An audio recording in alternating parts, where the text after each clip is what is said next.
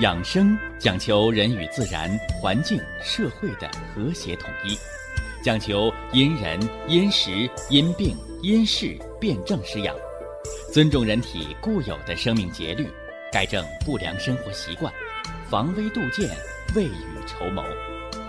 让我们一起学习、感受、实践养生的大智慧，用智慧去把握健康，用身体去感悟健康，用心灵去感受健康的幸福和快乐。欢迎收听《我和健康有个约会》。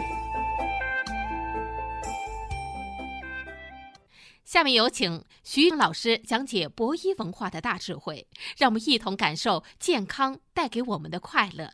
好，下面有请徐老师。徐老师，您好。主持人好，听众朋友们，大家好。我们的趣味科普养生节目啊，哎，就是希望把复杂的养生、防病、健康。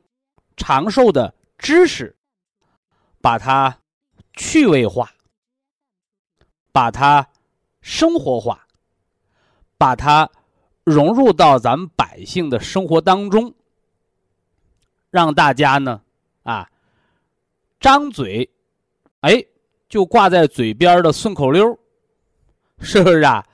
呃，抬手就放在手边的捶背的小木锤儿。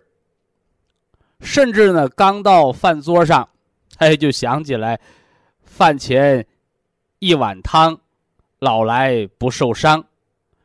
只要今天一顿排骨，哦，我们就想起来了，啊，吃肉不吃蒜，营养少一半。所以养生啊，它不是写在大学生的课本里。收藏在高高的象牙塔上，它是一个民族的财富，就应该在咱们百姓的餐桌上，就应该在咱们生活的茶余饭后。所以呀，养生原来可以这么有趣儿，不管男女老少，是不是啊？不管。您的学历高还是低？产生逐渐的培养养生的兴趣、养生的爱好，甚至呢，把健康的生活方式融入到我们的生活当中，注入到我们的生命当中，融化到我们的血液当中。哎，这样一来呢？让中华五千年璀璨的传统文化和我们炎黄子孙和我们中华民族的一脉相承和我们的健康体魄，让他们相得益彰。一年之计在于春，一天之计在于晨，一年之始。始于冬至，所以冬至日啊是养生的一个开端，是吧？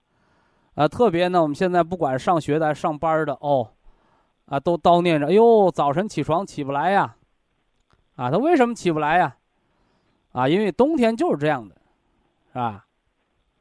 昼短夜长，在我们北方城市，啊，太阳落山的时间现在已经三点五十分。或者下午三点四十多分，太阳就落山了。早晨的日出时间也由原来的夏天的四点半太阳出来，现在的逐渐到几点了？哦，到六点四十啊，六点四十，这就是昼夜的更替。这昼夜的更替就代表阴阳的变化，是不是啊？阴在生，阳在消。到什么时候？到冬至日。到冬至日。这一天，十二月二十二号，是吧？哎，夜最长，昼最短。所以，本着中医阴阳的变化，叫寒极则阳生，是不是啊？叫阴极则阳生，阳极则阴生。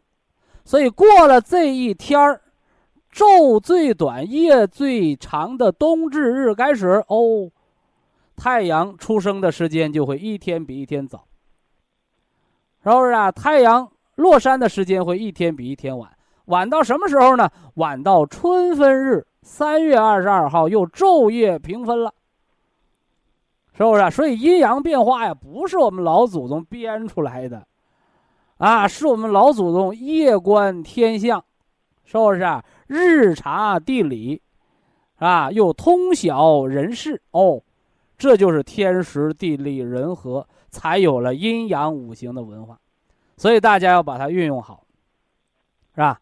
所以冬至啊，叫易阳生，啊，冬至日叫易阳生，哎，就跟那个十二个时辰养生那个子时是一个道理。所以，把一年如果比作一天的话，那咱们现在是什么时辰呢？啊，正是子时前后，哎，正是子时前后，就相当于半夜十二点。半夜十二点，你是打太极拳呢，你还是满大道跑啊？你还是在床上这个这个，啊，翻床翻来翻去睡不着觉啊？啊，都是毛病。哎，所以说，人在子时干什么呢？在休息。凡十一脏皆取决于胆也，是阳气在运化、在孕育、在生成，是吧？天黑了，我们就睡；太阳出来，我们再起。白天呢，啊，也是睡眼朦胧，啊，慢慢悠悠的做一些事情，啊，不要做着急的事情，若有所思，哎，就像我们肚子里怀了宝宝一样，啊，不能惊动胎气。嘿嘿，这就是冬日里的养生，啊，所以说一年的变化，十五天叫一节，一个节，是不是啊？三个十五天呢，叫一个什么呢？啊，一个气，啊，一个气，节气，哎，回过头来呢，哎，你你这六个十五天加一起来就是一个季，叫一个季节。啊，一个季节，所以说啊，由小到大啊，那反过来呢，啊，那一个五天就叫一候。你看啊，一个节气是十五天，这十五天又分上中下三个候。什么叫候啊？就是我们说的气候啊，是吧？所以在民谚当中说什么呢？啊，说过了打春别欢气，还有四十五天冷天气。你看人这民谚说的。是不是啊？所以说民谚里边还说什么呢？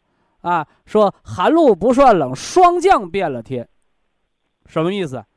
哎，所以这就体现了辩证唯物主义量变到质变的结果。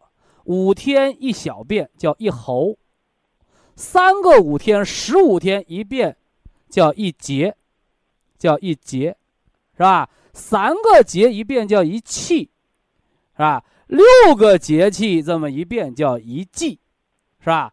四个节气这么一更迭叫一岁。什么叫一岁？就是一年啊，三百六十五天就一年，一个春秋而已，是不是？所以养生是啥？养生就是，啊，眼睛一睁一闭，是不是？睡好每一觉，嘴一张一开。是吧？说话聊心情，吃饭养脾胃，呼吸吐纳调气息，是吧？养生是什么？养生就是腿一抬一放，舒展筋骨，是吧？通利四肢。走多了，老年人的腿就走出了腱鞘囊肿，叫筋包；走少了，筋骨迟短的聚了筋了，那是什么？那就是腰椎间盘突出错位了。所以小孩年轻人叫锤炼筋骨，叫锻炼。老人不能锻炼啊！老人就是调养生息，老人在锻炼，老人在抻筋，在压腿，那完了压松了，压成突出了，所以老人要养筋，啊，要养筋，啊，这是冬三月的养生。这又给大家呢系统的，是吧？系统的概括的说了说冬三月的养生啊。冬三月养生最大的重点，对于中老年朋友来说就是防中风。啊，预防中风。那么我们给各位已经介绍了中风六大成因，我已经介绍过三条了，是吧？糖尿糖尿病，这咱们上期讲的，叫最复杂的中风。为什么呢？啊，你看高血压病中风、心脑血管病、三期动脉硬化、眼底出血，而这个糖尿病的中风它是最复杂的，因为糖尿病和冠心病等为什么末梢神经炎呢？肾功能损害呀，肠系膜坏死啊，是不是？哎，它都是一系列的啊，一系列的。那么血脂增高，是吧？脂肪肝、血脂增高，它和糖尿病有相互关联，啊，血糖叫脾不化湿，脾脏的问题，脾湿扰了肝，成了脂肪肝，脾湿伤了血，叫动脉硬化。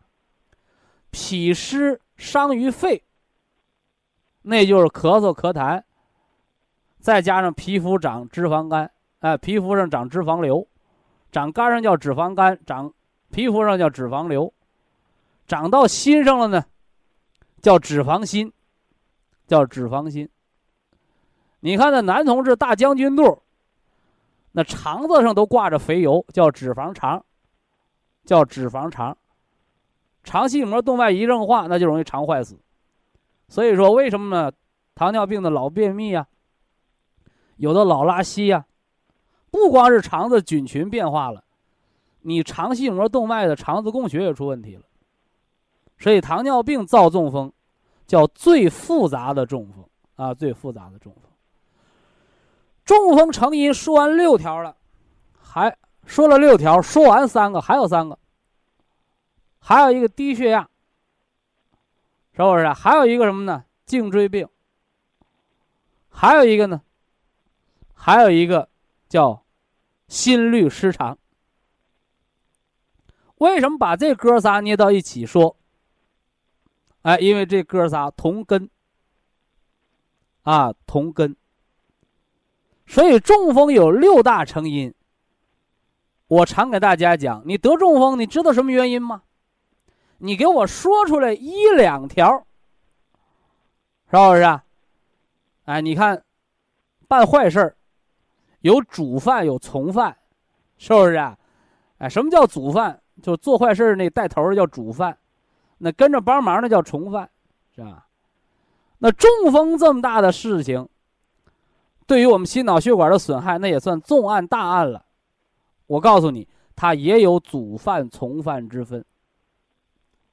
是不是？所以中风形成往往病因不是单一的，往往是我讲到的这六大病因当中的一条占主要，几条来辅助，或者几条协同作案。那么下面呢，我把剩下这三条给大家结合着来说。先说低血压，啊，因为今天节目内容比较多啊。我就不多提示大家做记录了，只要我重复的话，那就是重点啊。低血压是中老年朋友生命健康的隐形杀手。什么叫隐形杀手啊？就是不知不觉的就把你给害了，是吧？甚至好多医院的医生说低血压不是病啊，这个说法很无知。啊，很无知。血的压力是推动血流动的动力。我们的气血是生命的根本呢，是吧？血液当中承载着营养。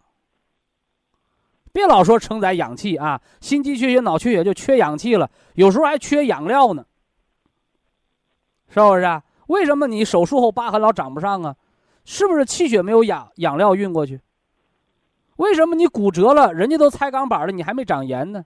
是不是你的血没有把骨头生长需要的骨钙和胶原运过去？为什么女同志月经量一大就骨质疏松？因为你那个骨钙在血液当中流失掉了，是不是啊？就抽筋儿了。哎，所以血液不但承载着氧气，它更主要的还承载着营养物质。啊，什么是营养物质？钙、铁、锌、硒、维生素，这叫微量元素。主要营养物质是什么？糖、蛋白质、脂肪。糖、蛋白质、脂肪、矿物盐，是不是？啊，所以大家一定要把这个记住，那么低血压，它又分血虚和气虚。有血，那大胖子，你看那大胖子，体格庞大，血多不多？别人四升血一放出八斤，他扎一刀能放出能放出来十斤血，他比别人血多，但是为什么低血压呢？啊，气少，血的活力就不足，是吧？所以血多气少，你光养肝就不行，你还得养肺。还有些人呢，那血管到医院打针，勒上止血带，干拍血管不鼓起来，我们说叫血容量低，是吧？按理说你血容量低，贫血你该渴呀，他口还不渴，所以这样的人怎么着啊？血虚。是吧？血虚的人，你光给他吃人参，把把这个阳气补上，有用吗？没用，他还得生化气血，是吧？可以光靠吃药治不了低血压，还得靠吃饭。哎，那你就得增加气血生化之后，你再鼓动肝气。你不然的话，你是把肝气吊起来了，是不是啊？吊的脑瓜筋都直蹦，你还是没有血，叫巧妇难为无米之炊。所以低血压它也有血虚和气虚之分，是吧？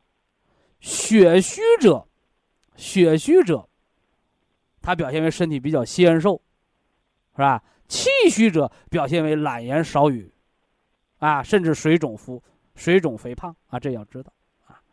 那低血压照中风，我说几个原则。年轻人低血压造中风的很少，为什么呢？因为他血管还是畅通的。人到老年，我给定了一个杠啊，叫入取分数线啊。六十岁还达不到八十一百二三的血压，中风已经来敲门了。你说我六十岁我还达不到一百，别说敲门，你已经稀里糊涂的上了中风这条贼船了。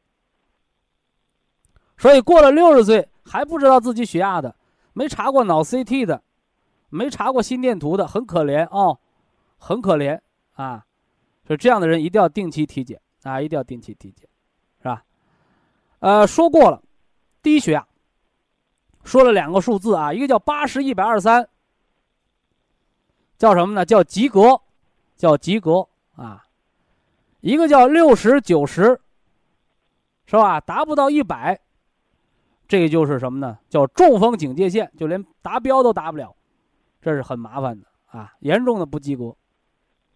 所以血压要经常测一测啊，要经常测一测。那我为嘛说这个低血压和心律失常和颈椎病的椎动脉狭窄，我为什么把它们放到一块儿说？因为血压。它就是由心脏的收缩、舒张来形成的，所以血压是心脏收缩力的标志，是不是？所以血压就反映着你心脏干没干活啊，干没干活反映心脏的工作成绩。所以低血压的人普遍的都存在心脏的问题。或者有心脏病的问题，也普遍都表现在血压的波动变化上，是不是？它都是连锁反应。那么引发中风的心律失常啊，并不多，啊，你说我早播徐老师会不会，呃，这个这个中风啊？啊，你说我心动过速会不会中风啊？这过缓会不会中风？都不会啊。形成中风的。哎，就是心脏的一个非常严重的失常，叫房颤。啊，房颤，都哆嗦了。一说这哆嗦，我想起来现在老百姓比较恐惧的病，也是名牌病，也是医疗开支比较大的病——帕金森。是不是？帕金森是啥？手哆嗦，震颤麻痹嘛，脑袋哆嗦，眼睛也哆嗦，伸出舌头也哆嗦，是不是？所以帕金森的病人有的是误诊，就是低血压的肝风内动。所以心脏哆嗦叫房颤，脑哆嗦叫帕金森，是不是啊？那中风的哆嗦叫后遗症，哎，都属于叫肝风内动。肝为什么会生风？血亏了，啊，定不住了，是不是？哎，所以说呀，这个心律失常造中风，我给大家典型提醒了，就是频发性的房颤，啊，这你就不要犹豫了，一定要及时纠正，及时调整啊。那么。最后一条形成中风的六大病因，啊，最后一条，椎动脉的梗阻，椎动脉的狭窄，好多人都问我绕不绕放支架？哎，其实啊，这个就跟心梗放支架是一个道理。开关式头晕，就和心绞痛是一个危险层次。一晃头就晕了，一晃过来就好了。一定形成中风吗？不一定，中风来敲门了。但是栓子脱落就是中风，所以心绞痛用不用放支架呀？不需要。但是你得改错，得预防，别让心绞痛变成心梗，变成梗塞了，你再不放支架来不及了。所以椎动脉狭窄，好多人问我要不要放支架呀？啊，那么这句话就不能绝对的来回答了，有的人需要。是不是啊？严重狭窄的、持续性眩晕的需要，开关式头晕可以改变位置不晕的没必要，就按照防中风、抗动脉硬化，用个三个月到半年，把狭窄疏通了，也就不用放这个支架了，是吧？所以中风形成六大病因，今天咱们一口气儿说了仨：低血压，低到六十九十必生中风。我说的是老年人啊，哎，那么心律失常、房颤、持续性的房颤，是吧？包括风心病的瓣膜闭锁不全、反流，这都照中风。持续三个月、半年以上，这就中风了。椎动脉狭窄、开关式头晕，一扭头就晕了，一晃过来就好了。有的一扭头摔个跟头。是不是神志不清，半天缓过来的，这都中风了。那么这三条捏到一块堆说什么原因？都跟肝血不足、血不养心、血不养筋，这都有密切关系。啊，所以要注意肝血的调养，不要过度劳累，不要锻炼，啊，又强调不要锻炼。锻炼身体是年轻人的事，老年人要调养。因为过度锻炼，特别是身体有多种疾病的老人，盲目的过度锻炼等于慢性自杀，会把呀那长不稳的血栓给锻炼下来，那和充血管的损害是一样的啊！希望大家明白这中风的六条病因啊，六条病因。以下是广告时间。博一堂温馨提示：保健品只能起到保健作用，辅助调养；保健品不能代替药物，药物不能当做保健品长期误服。冬三月，为人肾经当令，五行属水，那这个肾呢？肾在人体当中，五行。也是属水，那么肾呢，为人体的先天之本。这句话我解释一下啊，什么叫先天之本？就是我们的先天禀赋，受之于父母。所以这个人肾精亏不亏、虚不虚，生长发育好不好，是跟父母密切相关的。但我一说密切相关，是吧？那个小孩儿。三岁五岁不爱吃饭，老尿炕，是不是啊？到了十几二十岁老爱感冒，到了三十岁五十岁结婚十六年不生孩子，他还说呢啊，我爹妈给我造的肾虚，呃，这个说法就有点不要脸了。先天只能占百分之三十，啊，后天占百分之七十，所以我们一说先天，哎，中国人看这事物要三七开四六分的。是吧？哎，所以说你不要一个帽子扣上，以偏概全，那是大错特错的。啊，所以这句话，就是你过了成年之后，二十岁、三十岁之后，你不要动不动就遗传病，动不动就先天病，动不动就我小的时候怎么着怎么着，别来这套，是吧？所以今天讲肾经，肾为人体先天之本，受制于父母的禀赋，占多少？占百分之三十。那后天呢？后天占百分之七十。那谁是后天之本？后天之本是脾胃，啊，是脾胃。哎，脾胃为人体后天之本，五谷之海，气血生化的源泉，是吧？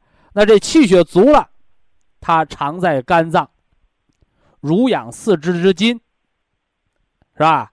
由脾来统摄，啊，由脾来统摄。濡润人的五脏六腑，由心脏来所主，来全身的循行不息，是吧？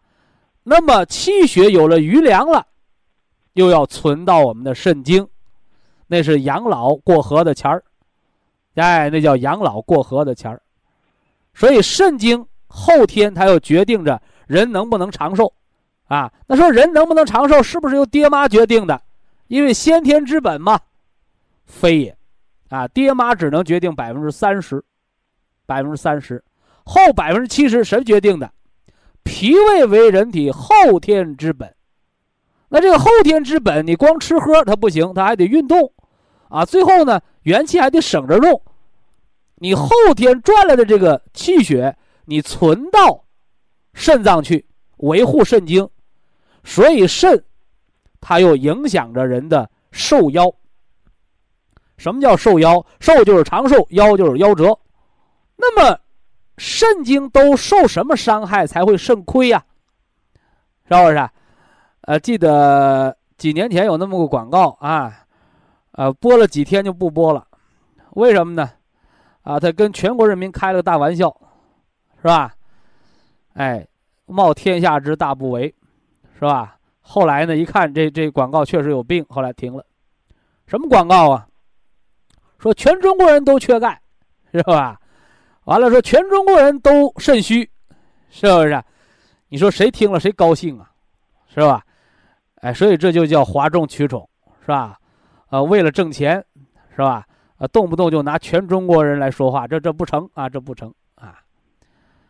那么肾精亏虚，啊，你看先天不足，父父母身体弱，是吧？啊，后天呢？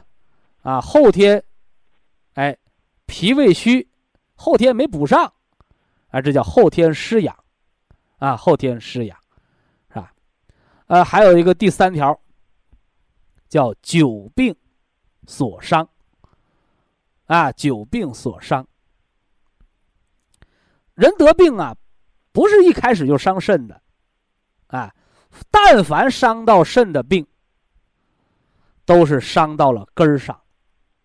啊，伤到了根儿上，啊，你包括在这个补肾的绕当中，啊，中国的千年古方是吧？六味地黄丸，是吧？桂附地黄丸，好多人在节目当中也常听我讲，是不是？哎，好多人认为吃了这东西就补肾了，对不对？不对，大错特错，是吧？千万别把补肾的药当常规药，那是大错特错的。是吧？补肾的药是在根源，误伤肾者，勿妄补也。你没有伤到肾经，你乱补，你就把五脏六腑其他的东西给浪费了，是吧？用进废退呀，是吧？你看现在好多那个孩子，小的时候不做家务，那您就甭指望他大了操持家业。就更甭指望他养老送终，他床前尽孝。所以中国人讲叫穷人的孩子早当家，啊，自力更生、艰苦奋斗，这都是中国人的美德，是不是？为什么富不过三呢？是吧？衣来伸手，是吧？饭来张口，是吧？那你自己的生存能力、生活能力就没了，没了锻炼，那到你该。是不是啊？来给老人挡风避雨的时候，你连饭都不会做，你怎么伺候老人？你连自己的衣服都不能洗，你来怎么床前行孝？是不是？说这都是空话啊，都是空话。所以补肾伤到了补，没伤到补补啊。所以通过今天的节目也提示大家啊，别乱吃补肾的药啊，虚了补，不虚甭补啊，补出火来就麻烦了，就麻烦了。那么肾在人体当中啊，是吧？它的这个地位是什么呢？我在给大家讲十二关的时候啊，十二脏腑、十二关的时候说过。肾者，坐将之官，啊，坐将之官，啊，膀胱者，州府之官，是不是啊？啊，这俩是什么官啊？坐将之官，是吧？就像咱们现在研究啊，社会经济学啊，第一产业，第一产业是什么？啊，是农业，啊，农业，啊，呃，第二产业呢？呃，第二产业是生产制造业啊，生产制造业工厂啊，工厂。呃，这第三产业呢，啊，就是医院饭馆是不是啊？哎，这个这个歌舞厅是不是啊？啊，服务业啊，包括什么学校，这都叫第三产业。说这个和肾有什么关系？哎，听着啊。肾者，坐将之官。这个坐将之官是啥意思？我告诉你，肾就属于第二产业，叫生产制造业。啊，什么坐将什么意思？坐将古代讲变戏法儿，是吧？所以说，你看那个《黄帝内经》白话解，有的那大夫他就他就理解不了，他给白话解就呃，肾脏是身体内变戏法的。是不是？你什么时候看着一个变戏法的给国家当丞相啊？说没那个啊，所以肾呢在人体当中是非常重要的。它是第二产业，是制造，搞管制造的啊，能什么呢？能制造下一代，是不是？哎，那么，那么这个这个，那谁是第一产业？谁是农民呢？说了半天，脾胃嘛，脾胃嘛，是不是？哎啊，那剩下的呢？剩下就搞服务的，是不是啊？你是公交车呀，是吧？你还是出租车呀，是不是？哎，那么说到了肾，大家一定要明白，没伤到肾的病都有的商量好治，伤了肾的病就没得救了，啊，没得救了。而我们生活当中却经常的去伤这个肾，尤其是那个吃激素，是不是啊？现在收音机前可能还有不少人，那激素停不掉呢吧？啊，那都是庸医给害的。大家一定要知道激素是什么东西，啊，我给激素起了个名叫“敢死队”，是不是啊？哎，叫“敢死队”。所以临床上，什么病人用激素？但凡能用药物治疗的，不用激素；用药物没有效果、没有办法了，就要用激素突击。所以激素啊，用临床医生的话讲，叫没有办法的办法，是吧？但凡把这没有办法的办法长时间那么依赖，那你就成了身体透支高利贷。所以激素最多用仨月，三年往上的股骨头坏死，者动脉闭塞症。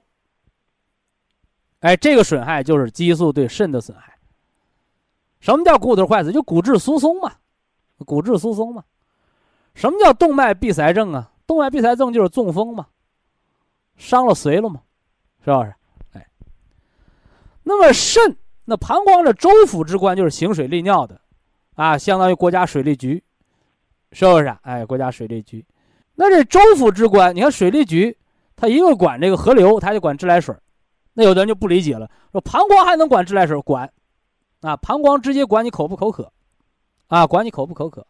因为膀胱经属阳啊，是不是？你老是尿频，一次尿不多点儿，那尿道炎了，是不是？反过来，你小便清长，啊，尿的挺多的，不知道渴，那你这个膀胱啊就阳虚了，啊，膀胱经阳虚，人腿就愿意放放桌子上，腿老沉没劲儿，后背呢就乏力，是不是？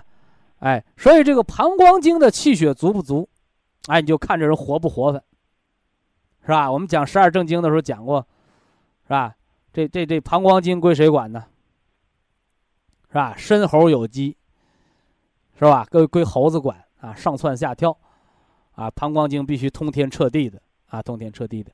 所以小孩儿、老人，啊，我们睡觉前经常让老伴儿，哎，你给我挠挠脊梁背，是不是啊？老北京呢有痒痒挠，竹子做的痒痒挠，是吧？哎，小孩儿我们经常给他搓搓后背，都是好处。干什么呢？哎，都是通这膀胱经的。哎，你包括我养生疗法当中那个壮大树。干嘛呢？哎，也是壮督脉，同时也是在刺激这膀胱经，刺激这个生发之气啊，生发之气，刺激这个什么呢？上下沟通的功能，是不是？哎，那么肾主骨生髓，我们讲中风的时候，实际上就在说髓，脑为髓海嘛，是吧？那么今天我们就给大家讲一讲肾和骨之间的关系。啊，肾和骨头之间的关系啊，因为秋冬季节是补骨的黄金季节，是吧？啊，这补骨头到底是喝骨头汤啊，啊，还是吃这个钙片啊，是吧？这补骨头到底是跑步啊，还是打针呢？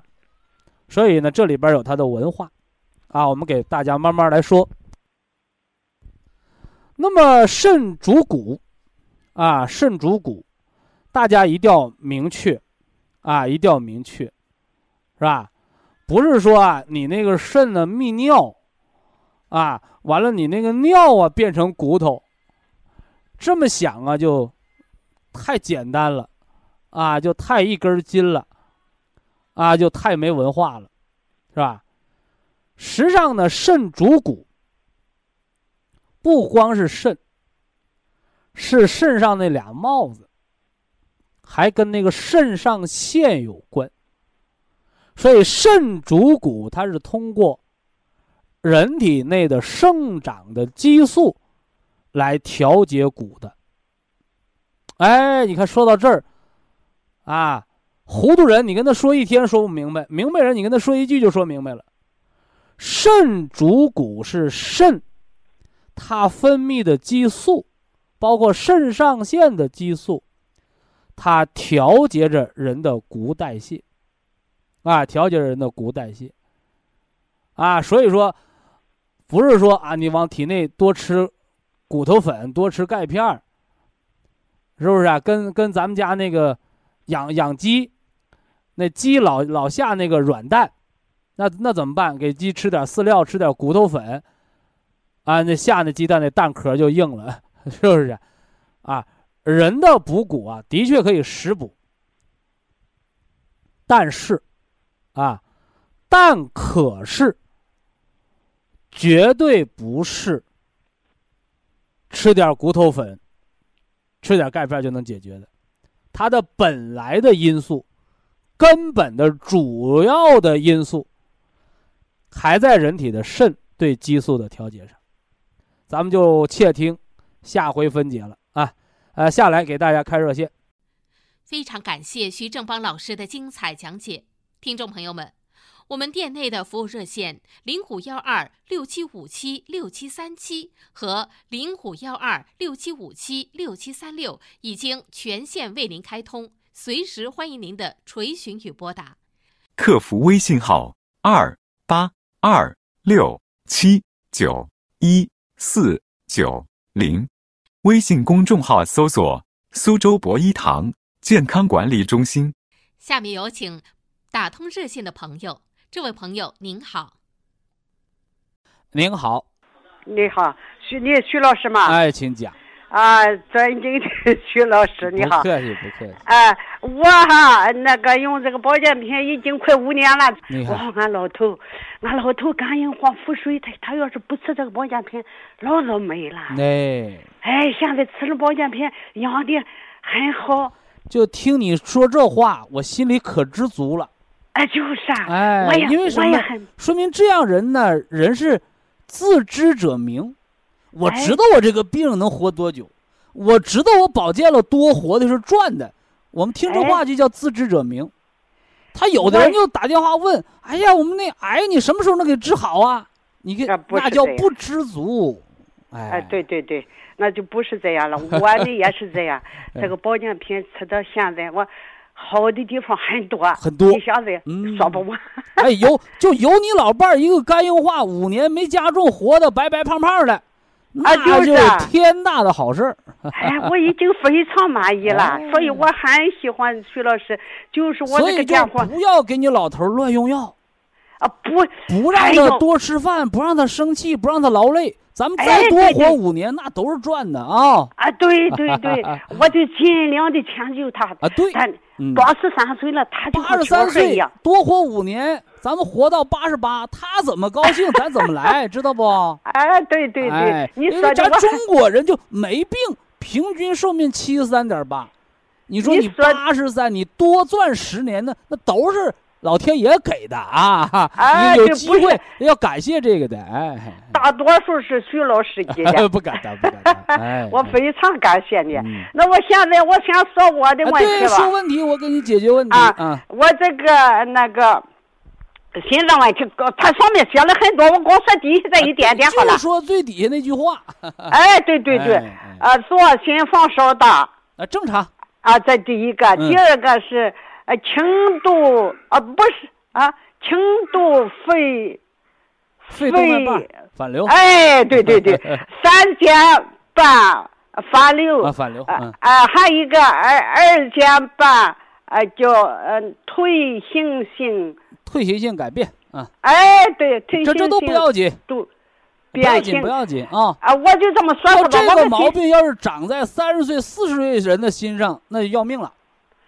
长在七八十岁人的心上，你那左心房肥大，呃，你那肺动脉瓣关闭不全，三尖瓣反流，这对于一个老年人来讲，说明你肯定咳嗽，哎，肺动脉压哎，高，有时候容易憋气，气一哎。憋着一喘了，得它就反流了，还有他叫心脏缺血呀，缺血，嗯，哎，那这都正常。就对于您这个老心脏来讲，那不错了就，我已经七十八了，哎，它够用就行啊。够用就这个心脏能让你走道，能让你上厕所，啊天暖和能让你上下楼，天冷能让你在家溜达。这个心脏就算完成任务了。啊，我说徐老师，我这五年来，我呃那个呃忘记了这个心脏问题啊，啊忘了有心脏病了。哎，心脏问题没有说过，这个保健全是另外的保健，没保健心脏。哎这到了这今年三月了，怎么心很慢啊？自己慢，我已经好多年了。哦呦，看看有点慢，他就不忽视了，不、呃，不去冬。天的加强心脏保健。因为哎我们南方的冬天又湿又冷，呃容哎易加重心脏病啊。是的，我是想问问你今后怎么样？呃呃，我才你把那个铁皮石斛，啊，铁皮石斛就是产在咱们浙江的啊。哎铁皮石斛红景天胶囊，把啊这个你老人家早两粒晚两粒。说真的，哎，另外嗯冬天呢，嗯，北方我就不讲了，因为北方人都有暖气，哎外边多冷，屋里热乎是吧？嗯哎，嗯，外边冻透了，到屋里边把阳气补上了，是吧？嗯嗯嗯咱们嗯南方朋友一定要注意，就是你家别省电，因为啊，外边冷。现在好多南方朋友说外边比屋里暖和，屋里阴屋里阴冷阴冷的不行我有火绒床垫，啊。对，咱们睡火绒床垫儿，太好了，尽量那个少开空调，开开电暖气。哎，这有对对对区别吗？有区别啊。哎，你你要知道啊，冷气是在下面，啊啊热气是往上走。啊啊，你开空调，它吹冷气的时候，它屋里凉快，它往下走。你啊空调吹热风的时候，上面是虚火，下面是寒凉。但是你家里要整个小电暖气呀、或者有地暖呐、你这一热，或者你睡在火龙床垫上，你被窝底下往上热，这就把你哎体内的命门的火就暖了。哎呀，俺老头他冷啊，他怕冷。哎呀，讲他他很高兴，我已经点了三十三年了，老头高兴的不得了。呃，另外不要点高温，为什么呢？是因为咱们那个，咱们这个火龙说这个生命啊，水疗、生命火炕啊，它哎，是用这个工程塑料加热的小锅炉。啊你高温的话，管线该老化了，你哎就给它加热到四十一二度，睡着的时候就呃睡前就调到三十五六度。啊，中度啊，啊中度中哎，中度就行，不要太热啊。啊啊，你这样的话，把命门的火还补了。你啊太啊高温了，人的容易发烧。我啊我讲过什么样人需要高温呢？你像那啊肿瘤患者，啊，你调到四十二度叫高烧疗法，一天啊。来它两三个小时，嗯。这个床垫发高烧，你不发高烧，把你环嗯。体内环境给你改变。啊，哎。这个大家可以用啊。那咱啊。们尽量就用这个呃，别超过体温三十六度五这个温度，人是最舒适的啊。我本来想买个大的呢，买个大的呢，我我和老头分开床铺的，嗯没有办法，只有一家一个小的。一家一个小的，行。哎，这个小的每个人一个床铺，很舒服。哎，舒服舒服，暖命门的火往腰下暖啊！啊，好的，只要腰和屁股暖了，那命门就有火了。啊，我还有一个是再热，腰和屁股凉的，那命门就是空的啊。哎，是的，我还有一个那个颈椎问题哈。哦颈椎是现在好了很多了，他现在一检查的，呃，我在年纪你听，嗯颈椎退变，嗯呃，腿间呃那个椎间盘突出，嗯，呃，附件空泡呃叫什么电影啊，电啊，哦哦，就这么几个字。啊都都不要紧，都不要紧。哎呀，我这好了很多了，我原来这个我擦屁股，检查都是这个自然老化的过程。我原来擦屁股都够不到，现在吃那个杜仲好啊五子粉，哎呀，我天上也天上好了。哎，你看看，这就叫有生活。因为我讲过，西西安军大有一个老教授，那博士生导师，医科大学的博士生导师，啊他教的学生都当主任、当院长了。他说完了得了颈椎病、腰椎病，得老太婆给他擦屁股。哎，就哎做白腿操，就吃骨碎补，能自己擦屁股到八十岁，那就是能人儿。是，我就听你的要白腿操，我这是小项目啊，早晨起来怎么样，我全做。因为白腿操 全好白腿操要抚慰。你啊，到医院按摩，你不见得有我这按的好，哎呀，因为你白腿操叫自然复位，你万一骨头都骨质疏松，你给按坏了咋整？按一个没有用，我去按过的，按了没有用。哎，我还有一个肺哈嗯，再说一下，都是医院里拿出来。嗯这个肺上，呃呃，左右呃左右肺上右肺钙化，知道啊？那个叫什么？一个钙化灶，那就是原来肺里边或者长结核了，或者长啥，它出现了瘢痕了。哎，对，这两儿老病两肺三在炎症把我片，散在炎症炎症片状影，呃，在肌肌呃纤维灶啊，叫是灶啊纤维灶。嗯，啊，那你还有咳嗽不？啊，不是很咳嗽。你还有一个两侧肺呃两两侧胸膜局部增厚，哦，胸膜炎主动脉呃呃主动那你老人家下对午发低烧不？不发哦哦哦，那不要紧。肺，我是这样，我从小有气管炎，大概在家里也不去在乎，嗯，肺里有结陈旧性的结节，陈旧性的结核灶，所以说你那肺有有那个半有那个叫什么叫钙化灶嘛。哎，就那个呀，就这这些这这你要是。不咳嗽，你就吃个六粒儿，六粒儿的虫草思琪。你说我正咳嗽呢，吃到八粒儿，我都吃八粒。哎，吃八粒儿思琪胶囊，保啊持肺不喘不咳，里边呢它就通畅了就可以。啊啊啊啊嗯！我就是这样。还有一个，我是这个小便那个眼睛是视网膜硬化，那都是常见病。常见的哈。哎还有一个这个小便，啊，我这个小便每次都有点儿呃阴血，哦，尿中有隐血哎，我就吃这个三七粉哈。啊，对，吃止血方没啊，错。吃点三止止血方对。嗯，他就是我这个也是本来好了这么多年了，我已经好多年的，嗯呃，这这个膀胱炎了。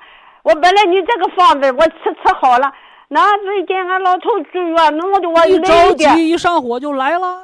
哎，我这个心脏也是累的，本来不还可以啊，连累带这生气这样。咱们这么，说，老人家啊，嗯嗯，咱雇个保姆伺候老头儿，一个月还得给人两千块。两你这这老太太八十 快八十岁的人，你说你伺候老头儿，你说你能身体能受得了吗？我们这里要四五千了。啊，对呀、人你那大城市的更贵呀、我说啊这南方小小城市就得两两千多。啊你说一个四五千的活儿让你八十岁老太太干，你你不累出心脏病来？就是啊，量力而为，我有没有累的？就你我还有点这个该让儿女啊帮忙的时候不能逞强，因为年纪在这儿呢。哦，啊，是是，哎哎哎，我还这个小腿膝盖一下到脚踝骨，天天有点发胀啊，发胀，哎，完了摁着肿不肿？还还有点肿哎，对，问了吧？这就是啊心衰来的。啊，心脏缺血啊，对啊对对，所以我让你吃的是四粒儿铁皮石斛红景天嘛。啊嗯，啊，四粒铁四皮啊粒铁皮石斛红景天，啊。哎另外的，我那个妇产康稍微一点感冒，我就吃十二粒，感冒哎就吃十二，粒。一吃就好。啊对对对，因为你感冒了，你不盯十二粒，完了你到医院一打针，把肾打坏了。我老头我八十多岁啊，我给他十二粒，三天就好了。你看再吃，再年轻人感冒还得一个礼拜呢，啊。真是奇怪啊！我们两个都这样，感冒不要去医院，也不要哎吃买这就说明把元气盯上去了，你感冒就是一个自我康复的过程。太好了，徐老师，我太谢谢你了。老伴儿这回因为啥住院了又啊？啊，就是那个蛋白低，呃，压迫中啊，哦，低蛋白血症。哎，那蛋白呃丢失从尿里丢失的，从哪儿丢失的？他那样我也不知道是怎么样，总归是蛋白低，到时候就得哦低蛋白血症，喝咱这个保元汤啊，也补蛋白，一直吃也着蛋白元汤。，因为一到低蛋白容易浑身浮肿、肾功不全的哦。哎，就是嗯一直吃着这个，我们两口子要不是这个保元汤，徐老师也危险。哎，全靠你这个方子好，保元汤。这得用啊！有人你劝他，他说那能管，我还是住院吧。所以说，人到老了叫自食其力。我这口哎饭能自己送嘴里头，我自己能做主，我吃点啥，喝点啥，我喜欢用点啥，这就叫自立。你这时候你自己能管自己的时候，你叫自立。你到什么都得听别人的，你想去哪儿得别人搁椅子推你了，你想哎吃啥的得别人给你啥你吃，不给你不吃，你到那个时候活的就没滋味喽。哦，就是啊。到医院里去挂盐水，挂的那个肚子很大。后来他一抽水，嗯我看了话，我吓死了。啊，我知道你为什么那个低蛋白，你不有哎，我说肝硬化吗？好了好，你不有好了，我说我？嗯啊，我说我们出院吧，这出了院以后啊，就拼命的吃这个保健品哈，嗯喝那个汤，我就也在好好伺候着。现在啊肚子小了很多，去检查一下还有一点点。哦，你蛋白就是你的腹水吸收了，你蛋白就不低。你的腹水要是搁管子往出放，那你蛋白就丢，就搁腹水就丢了啊。哎呀，你说我高兴不高兴？徐老师，非常感谢徐这老老。两口都成老神仙了，你说啊，说？他这个腹水少了，我很高兴啊。完了，有腹水的别忘了吃姜黄啊，姜黄促进腹水吸收。啊，那个姜黄胶囊，你有腹水的，你给它叮到十二粒儿，腹水啊吸收了吃到九粒儿，非常舒服的，咱们就吃六粒儿，这有区别的啊。啊，好的。姜黄胶囊它也是纯天然提纯的，啊，吉吉利你给它有腹水的时候吃十二粒儿，啊就是早中晚各四粒儿嘛。啊，因为啊姜黄胶囊就是调这个化学性肝损伤啊啊。但是我老伴儿不是化学性的，你老伴儿现在已经硬化了，肝内的化学指标就全紊乱了。化学这全是用化学。现在吃从吃这个呃保健品以后，我就给他少用了。到少用时候哎，一到医院了嘛，人越上年纪，化学药物越要少用，因为人排毒能力下降了。哎，回来我就不给他用了。嗯嗯回来就就，我还一个徐老师，我怎么这个小便有的阴血还是有点阳性了？我，没听懂隐血，我听明白了，有膀胱啊炎，银血尿里边就有红细胞叫隐血。啊，它叫弱阳性 那我我告诉你咋回事啊？啊呃，尿中啊啊有血就叫检查就叫阳性，啊尿中要是没有血就叫阴性。